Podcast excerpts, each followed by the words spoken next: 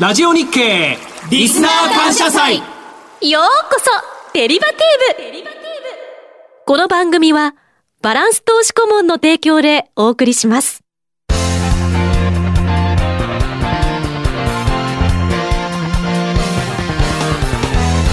リスナーの皆さん、番組進行役の松田智子です。これからの30分は皆さんと一緒にデリバティブ取引の基本を勉強します。私は本日架空の大学ラジオ日経大学公認デリバティブのマネージャーとして入部案内をお手伝いします。そして我がデリバティブの顧問は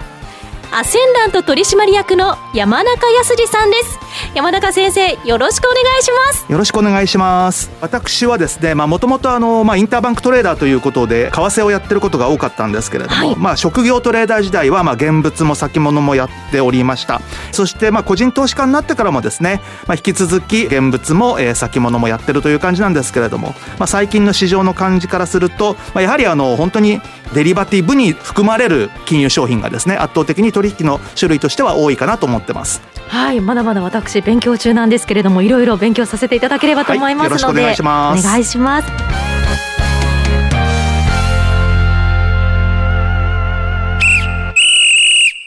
では早速ですが、デリバティブの目的教えてもらっていいですか？はい。そもそもじゃあデリバティブとは何ぞやということを知った上で、まあどういうような商品があるのかというところに入っていくといいかなと思うんですけど、はい、まずじゃあ最初にクイズなんですけれども、はい、世界で最初のデリバティブは何でしょうか？むむ。油。油、残念でした。時間切れですね。ということで、まあ最初はですね、まあ1600年代ということで、はい、まああの皆さんもご存知だと思うんですけども、はい、オランダでチューリップの陶器があってですね、最初のバブルともいうふうに言われてるんですけども、はい、その当時そのチューリップの球根の取引というのを個人間でやってて、それの先物っていうのが、まあ世界で最初のまあデリバティブというふうに言われてるんですけども、チューリップの球根が最初なんですか？はい。あの、チューリップの球根1個が家1軒より高いというふうに言われてたりとか、えー、下手するとあの年収10年分というような記録も残ってるんですけども、なんでチューリップの球根がっていうふうに思うんですけど、まあやっぱりおかしかったんですよね、世の中がね。あの、バブルの最中にいるともうわけわかんなくなんですけれども、ただどんどんどんどん上がってて、賢い人はもっと上がるんだったら今のうちに先のね、あれを、あの、なんとか確保しておきたいとか、はい、まあいろいろそういう個人間の思惑があって、まあ最初の、あの、デリバティブがあったっていうんですけど、まあ個人間なんで、はい、ひょっとするとそれより前にあったかもしれないですよね。そうすると、まああの、公式なものとして、まあいわゆるその、今も、はい、まあ日経先物とか、まあいろいろな先物っていうのは取引所で、えー、取引されてますけど、じゃあ第2問で、はい、世界で最初の取引所はどこにあったでしょうか？でもチューリップが最初なんでオランダ？ヨーロッパとかですか？ブーですねはいあのアメリカアメリカでもないです。アメリカはもちろんその、世界で最大の先物取引所のシカゴマーカンタイル取引所っていうのなんですけど、もう100年以上最初のところからは遅くてですね。えー、一番最初は日本ですね。我が国なんですね。はい、我が国、日本で、えー、1730年にですね、はい、お米。米先物っていうのが堂島取引所であったっていうのが、これが最初ということなんですよね。えー、で、それから遅れること100年でシカゴマーカンタイル取引所も今じゃもう世界の取引っていうのはほとんどそこなんですけれども、はい、まあ金融先物って実はすごく新しいんですね。そうなんですか？はい。あの、先物って基本的に先ほどあのね、油とか、あの、いうので、まあ、原油とか、穀物とか、あの、いろんなあの、まあ、デリバティブ、あの、先物っていうのがあるんですけれども、金融先物っていうのは、1972年に始まったんです。ああ、なんか先ほどの1600年を聞くとだいぶ。だいぶ新しいですよね。1972年っていう、だって私生まれてますもん、もう。はい、もう全然余裕で生まれてますんで、先ほどのだともう本当に歴史の教科書でしか知らないということなんですけど、まあ、1972年に何があったのかっていうと、はい、まず前の年1971年にドルの切り下げっていうのがあって、うん、それまで固定相場だったのが、これいよいよ変動相場になるんじゃないかという前夜に通貨先物の取引が始まったっていう、これが最初の金融先物なんですよね。はいはい、ですからまあそこからもいろいろな金融商品っていうのが、まあ先物取引されるっていうことなんですけれども、その先物取引、まああの、金融商品先物ってここではもう限定して考えますけども、まあ金融商品先物ってそもそも何のためにあると思われますかね？何のため、はい、と先々上がるか下がるかわからないからなんか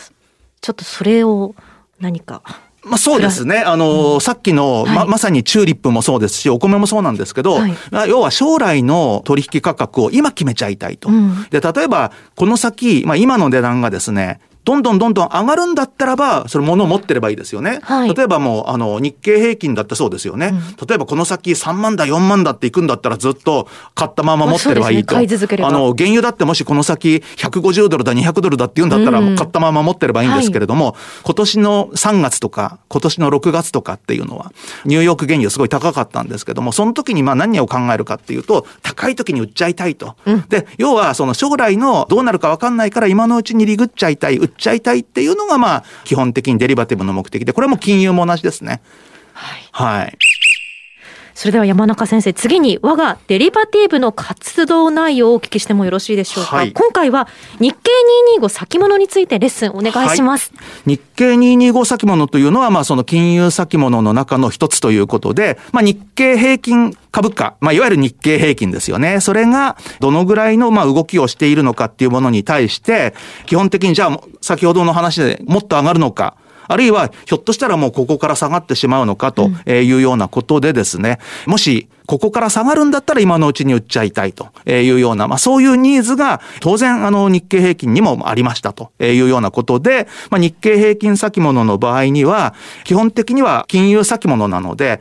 まあ3月、6月、9月、12月っていうその取引の中心になる現月があるんですけれども、はい、まあ今ですと中心現月、9月現月、9月切りというふうに言って、まあ要はそこでもって日経平均がどういうふうになるんだろうっていうことでまあみんなその取引が行われてるんですけれども、一番いいのはですね、現物っていうのは意外と取引時間短いんですよね。はいはい、あの、東京証券取引所っていうのは何しろ9時から午後3時まで。はい、短いですよね。そして昼休みが1時間ありますんで、うん、賞味5時間しかないと。あっという間。一方、日経平均先物の方はですね、これ朝の8時45分から翌朝の6時まで。間ちょっと休みがあってですね、日中のセッション、日中の取引時間と夜間取引の間に1時間ほど休憩時間というか、間はあるんですけれども、もう、要はもう本当朝から翌朝までずっと連続して取引ができるっていう。で、しかも日経平均先物って、まあどこでやってるのかっていうと、まさにこれ大阪取引所でやっててですね、はい、まあ JPX グループの中の大阪取引所でやってるんですけど、それ以外にもシンガポールとか、まあシカゴとか、まあいろんなところでやってて、さらにあの、面白いことにそういう個人投資家向けの商品では、もちろんその日経平均のミニなんていうのは比較的やりやすいんですけども、もっと小さい金額でもってできるようにっていう、そのまあデリバティブのまたデリバティブみたいなものでですね、はいはい、CFD なんていうのもあって、ええ、こういうのですと本当に少額から取引ができたりして、しかも、なぜかその、デリバティブのデリバティブである CFD なんていうのは、大体23時間取引が行われてるんですよ。ほぼ丸1日ですね。ほぼ丸1日。だから本当に朝の1時間以外を除いてですね、もうずっと23時間取引ができるっていうことで、例えば、一番、まあ、あの、心配なのは、ニューヨークでダウが暴落した。どうしようって、もう、要はもう何もできないまま翌朝を迎えるんじゃなくって、ニューヨークで下がり始めた時に、そういう先物市場を使って、もう売っておけば利益確保できますよね。うん、リアルタイムで動ける。そうなんですよね。ですから、例えば今買っている、でもちょっと上がったっていうところで東京市場が終わっちゃいました。さあ、この先どうしましょうねじゃなくって、はい、その先も先物市場ではずっと取引が行われているということで、今のうちにもし下がるんだったら売れますよねっていう、まあ、このあたりが本当に日経平均先物のいいところだと思いますね。はい。上がっても下がっても対応できるそうですね。あの、まあもちろんその、先ほどもともとはヘッジ目的、持ってるものに対して先に売って決めちゃいたいと。将来のヘッジっていうのがあれなんですけれども、うん、まあそれがあの別に買ってるからっていうんじゃなくって、売りから入ってもいいわけなので、もしこの先下がるんだっていうふうに自分でもってシナリオが立てられるんだったら、売りから入ってって買い戻すのもありですし、うん、あとはもう何と言ってもそのレバレッジが効くので資金効率が高いと。そっか、元本すべてを支払わなくてもいいことですよね。あの、現物だったら丸代金、うん、あの、払わなきゃいけないですけれども、はい、まあ先物市場の場合には、まあもちろんその時の価格帯によって、まあ必要な証拠金っていうのは違ってきますけれども、かなりその高い、えー、資金効率ということで、まあ変な話、例えば仮に100っていう資金があったら、はい、そのうちの100がそのまんまの現物だったら必要っていうことになりますけれども、まあデリバティブだったらったらば、そのごく一部で、変な話、じゃあこの残った部分っていうのを今度他の投資に使おうとかっていう、そういうこともできますので、特にヘッジファンドなんていうのはまさに先物市場で大活躍っていう人たちですよね。なるほど。かなり用意しておくお金っていうのは、少なくて大丈夫ってことですか？少なくて、まあ、うん、だからといってギリギリっていうのは問題あるんですけれども、ある程度、まあもちろん余裕は必要だとはいうものの、現物と違って、かなり資金効率が高い。余裕を持ってって言うんだったらば、それでも平気で5倍ぐらいの資金効率っていうのはもう全然余裕がある範囲だと思いますね。じゃあうまくいけばかなり儲けも出るってことですかね。そうですね？小さい資金で取引が可能ですけれども、実際の損益っていうのは現物と同じ損益になってきますんで、まあ、そういった意味では非常にあの資金効率が高い上に儲けるときはしっかり儲けられる。ただ損するときも同じように損しますけどね。でもそうですね。はい、そこはいろいろ考えながらということですよね。注意が必要ってことになりますね。あとまあ現物を買いながら、先ほどもお話ありましたけれども、ヘッジの機能もあるってことですよね。はいですから、まあ、考え方としては、例えばなんですけれども、現物株式を持ったまま、先物でとりあえず売っておいて、まあ、要はその現物買いの先物売りみたいな状態にしておけば、そこでもってですね、その利益の確定ができると。それでもって、例えばその将来実際にですね、上がりましたっていうふうになると、先物の方は損ですけれど、現物の方は利益とかっていうふうになりますし、まあ、逆に現物が下がった場合、これはまああの一番あり得ることなんですけども、現物が下がったとしても先物で売っているので、まあ要はその現物だけを持ってるんだったら下がっちゃったになりますけれども、先物でヘッジで売っていればですね、まあしっかりと高いところでヘッジ売りが聞いていて、で、それを買い戻すことによって、その分の差益というのが、現物で出た損失を埋め合わせることができるという。損失も最小限に抑えられるそうですね。すねもうこれはもう本当にあの、どの先物でも、まあ本当によく使われてて、特にあの、もともとその商品から始まったっていうのがありますので、原油ですとか、金ですとか、そういうようなところではもうごくごく普通に使われている手法ですね。そして日経225先物だと、個別銘柄の選択も不要ですよね。不要ですね。それと、あの、やっぱりその投資の時にですね、個別銘柄だとどれが上がるのか、どれが下がるのかって結構難しいと思うんですけれども、でねはい、でも、一般的に投資家だけではなく、普通の人もよくテレビのニュースなんかで、本日の日経平均はっていうことで、日経平均が上がった下がったと、えいうことを考えると、その指数先物、あるいはその指数っていうところを、まあ、見るのが一番楽ですよね。ど、どこが上がった、どこが下がったっていう、それこそあの、本当に業種ごとに下がってる業種、上がってる業種ってどうなってるかわかんないっていうよりは、まあ、指数でもってですね、ある程度明確に分かりやすいっていうところがあると思いますし、あとはもう一つ分かりやすい部分としては、例えば前の日のニューヨークの市場がどうだったっていうと、大体それにつられて日経平均も動いて、そうですよね、しかもよくあの日経平均が動いたっても別に朝初めて動いてるんじゃなくて、夜間取引でもってすでに同じような動きをしてて、それでもって朝始まるっていうことになりますので、はい、まあそういった意味では指数っていうのは一番とっつきやすいんじゃないんでしょうかね。ようこそデリバティブ改めてになりますけれども先生、デリバティブへ入部するメリット、ポイントっていうのは？そうですね。はい、あの、やはり、えー、しっかりと勉強することによってですね、はい、投資家として成長できるっていうのが、これがもう一番いいんじゃないでしょうかね。成長できるはい。どんな投資でもそうだと思うんですけれども、はい、知らずにやるんではなくて、勉強してやると。そうすると、必ず儲かるというわけではないですけれども、利益につながるチャンスというのは当然大きくなっていくと思いますし、あとはその勉強して利益につながるとですね、そういうその経済に対する勉強とかっていうのは、まあ、ますます面白くなっていくと思いますんで、はい、まあ、そうなってくると、じゃあ次は何の勉強をしようとか、あ、日経がこういうふうになった時に、例えばですよ、日経平均下がってるけど、じゃあその下がってる理由っていうのが、円高が理由だというふうになったとするならば、じゃあ為替の勉強してみようかとかですね、そういうふうに、まあ、いろいろとあの、すべての金融市場って別に単独に存在してるわけではなくて、みんな繋がってますんで、まあ、最終的にはそういった全ての金融市場の知識を得ることができると。いうところがいいんじゃないですかね。そして先物の動きを見てると、現物が今後どう動くかっていうヒントにもなりますか、ね、そうですね。あの、まあ、それだけじゃなくて、もう本当にあの、いろいろな金融市場の動きっていうのがわかると思います。私自身はまあメインで取引してるのが為替ですけれども、大、う、体、ん、8枚ぐらいチャートがあってですね、はい、まあ、ドル円とかユーロドルとか以外に、日経先物、ダウ先物、まあ、それ以外にあの、WTI ニューヨーク原油とか、うん、あとはニューヨーク金とか、はい、最近なんかですと暗号資産でビットコインとか、そういったものを8枚ぐらいバーッと並べてるとですね、どこから動き始めてるのかとか、例えば、ニューヨーク株が最初に動いて、それから波及して日本株に来て、そこから波及して為替っていう場合もありますし、逆に為替が動いて日経が動いて、日経が動いてるから他にみたいなっていうような、まあ連鎖的にどういうところから動いてるのかっていうのをですね、まあ全体としてまあ見ていくと、まあいろいろとあの取引、他のをするときにも非常に役立つと思いますね。はい。先生に詳しく教えていただき、デリバティブがとても身近になったような気がします。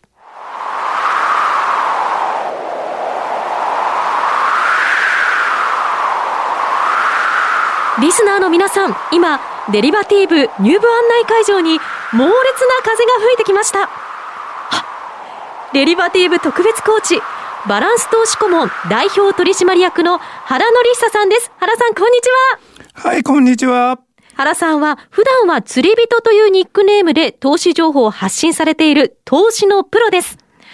原さんは長い証券マン時代を過ごしたわけですが、先物デーラーとして売買を行っていた期間がありました。上場会社のお客様や某大手銀行さんの手伝いも多く期間を費やしました。原さん、本日はどんな訓示をいただけるのでしょうか？はい。今回のテーマはですね、いきなりなんですけど、はい、えー、誰でも欲しがる日経平均先物の点と底を一点張りで捉えることができるかどうか。はい、知りたいです。これはね、はい、強烈なテーマで、はい。初版ですが、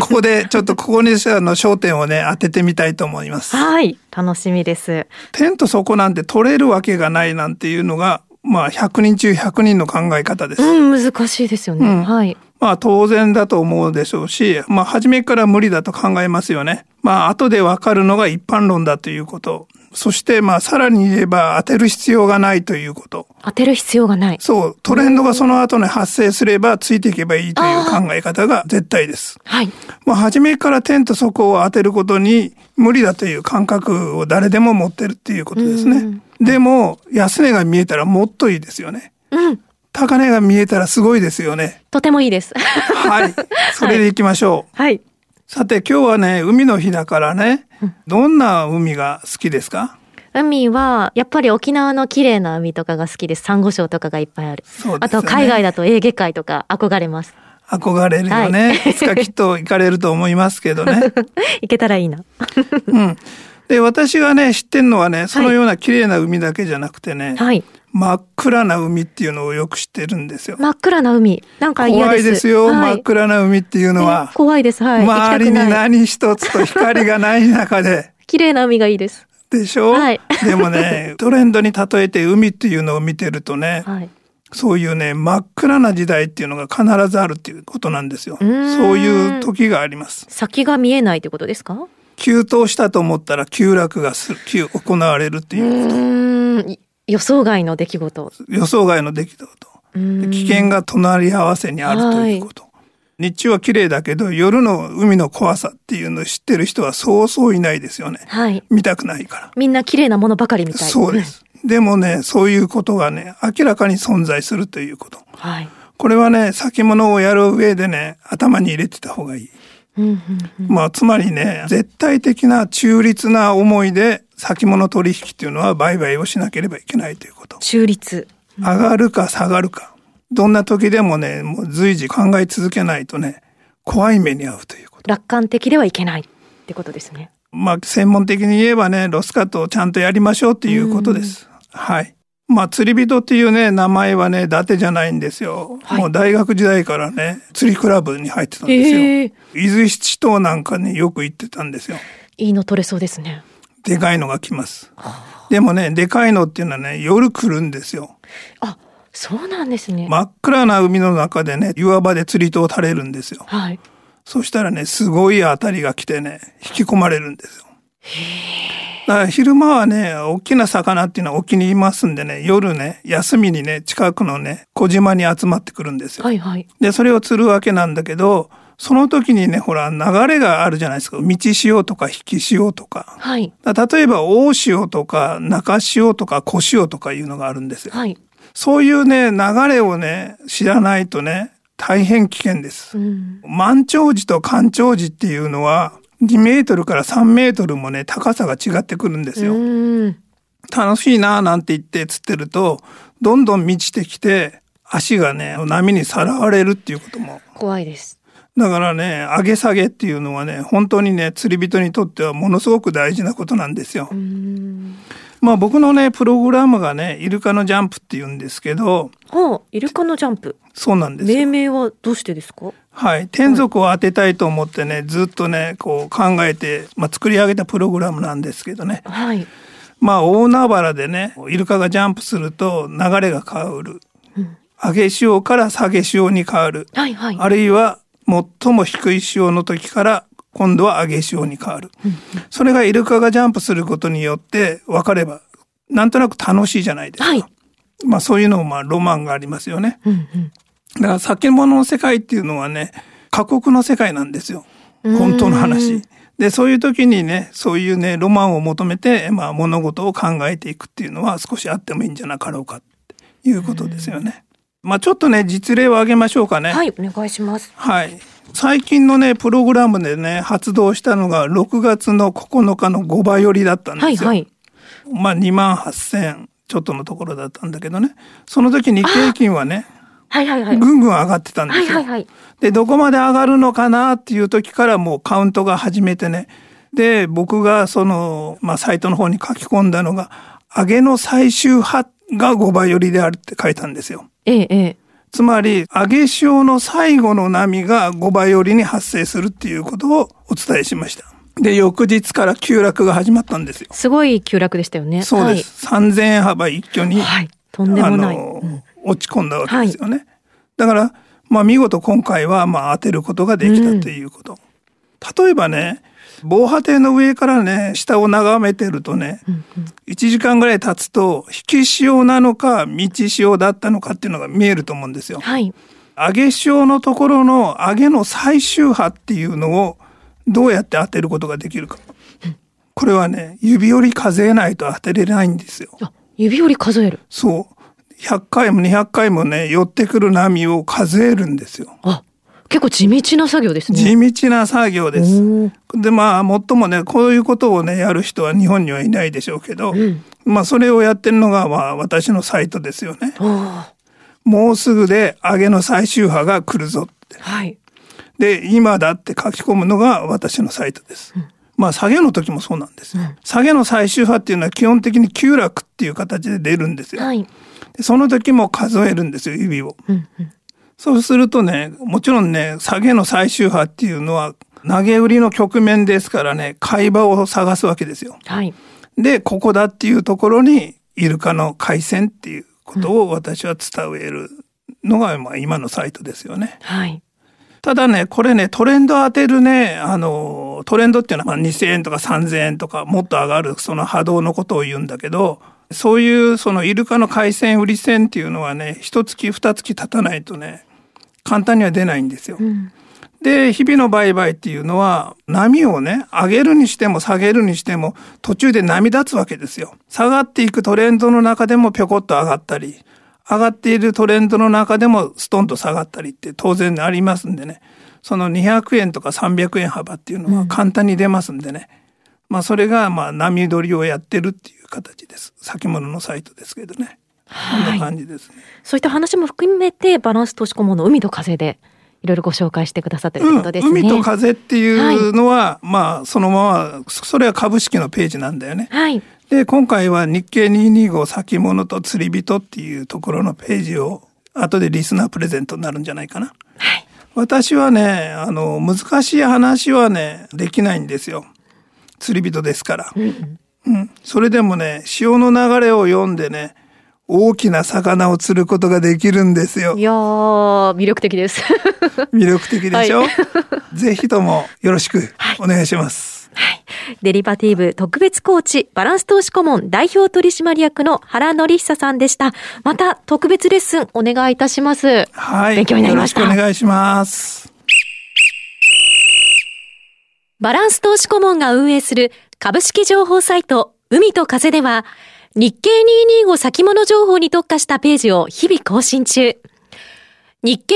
225先物の低速当てに挑戦するプログラム、イルカのジャンプ、海鮮と売り線。今日番組に出演した原則久代表が、釣り人のニックネームで、相場の潮の流れを読む解説を随時アップデート。ご期待ください。高値と安値をピタリと当てることにロマンがあると釣り人は伝えます。無料ページでは毎朝日経225先物の冷やしチャート、ニューヨークダウの冷やしチャートを更新し、重要箇所にはコメントをつけています。詳しくはマーケットプレス番組ウェブサイト右のバランス投資顧問のバナーをクリック。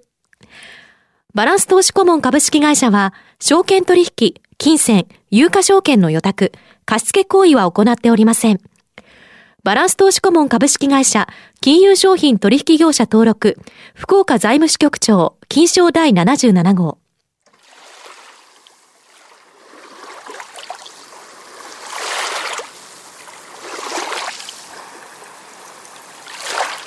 山中先生、あっという間の30分でした。ご指導ありがとうございました。松田さんにはもっとたくさん勉強してもらって、大きい魚を釣ってもらいたい。はい、あ、違いますか？えー、デリバティブの 頼れるマネージャーになってほしいと思います。すいません、トンチンカンなこといっぱい言ってしまって、失礼しました。さて、ラジオ日経リスナー感謝祭では、抽選で Amazon ギフトカード3000円分を20名様、その他、ラジオ日経クオカード、資産運用関連書籍などが当たるプレゼントを実施しています。ご応募は、ウェブ限定、詳しくは、リスナー感謝祭特設ページをご覧ください。そして、この番組からは、さらに抽選で3名様に、クオカード500円分をプレゼント。さらに、今日ご出演いただいた釣り人こと原則久さんが代表を務めるバランス投資顧問から今日の特番リスナー限定のプレゼントがございます。バランス投資顧問が運営する投資情報サイト日経225先物と釣り人には無料ページより充実した情報量を誇る有料会員ページがございます。今日番組をお聞きの皆さんで7月24日日曜日までにバランス投資顧問のウェブサイトからお申し込みいただいた方全員にこの日経225先物と釣り人有料会員ページを5日間閲覧できる権限をプレゼントいたします。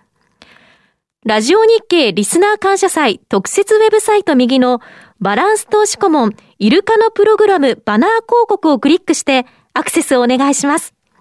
以上、バランス投資顧問から有料サイト5日間閲覧権限プレゼントのお知らせでした。なお、バランス投資顧問株式会社は、証券取引、金銭、有価証券の予託、貸付行為は行っておりません。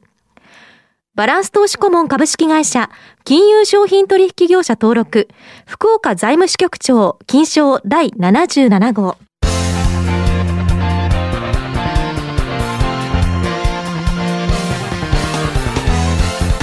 さあ、改めまして今日はデリバティブ取引の魅力についてたくさん学ばせていただきましたけれども売りの時も買いの時もまあいろいろ選択があるってことですよね。そうですね。もう、はい、あの本当に売りから入れるようになったら、はい、もう初級者は抜け出したっていう感じになるんじゃないですかね、まあ、逆にその本当に売りがちゃんと使えるようになればもうもう一人前なんで、まあ、ぜひそこを目指して